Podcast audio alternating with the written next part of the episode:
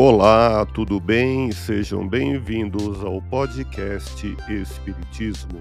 Aqui é o Paulo e vamos apresentar os fundamentos da doutrina espírita com estudo da obra O Espiritismo na sua expressão mais simples, capítulo histórico do Espiritismo, publicado em Paris em janeiro de 1862.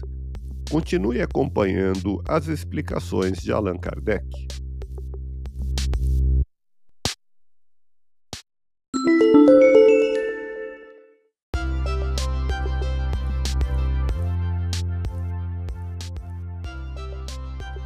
A morte, portanto, não passa da destruição do grosseiro envoltório do espírito. Só o corpo morre, o espírito não. Durante a vida, o espírito está de certa forma limitado pelos laços da matéria que está unido e que muitas vezes paralisa suas faculdades.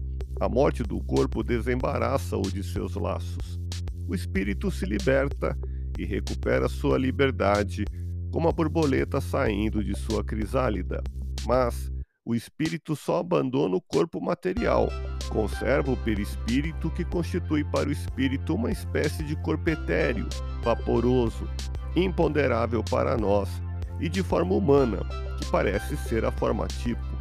Em seu estado normal, o perispírito é invisível, mas o espírito pode fazer com que sofra certas modificações que o tornam momentaneamente acessíveis à vista e até ao contato, como acontece com o vapor condensado. É assim que eles podem às vezes mostrar-se a nós em aparições. É com a ajuda do perispírito que o espírito age sobre a matéria inerte e produz os diversos fenômenos de ruído, de movimento, de escrita.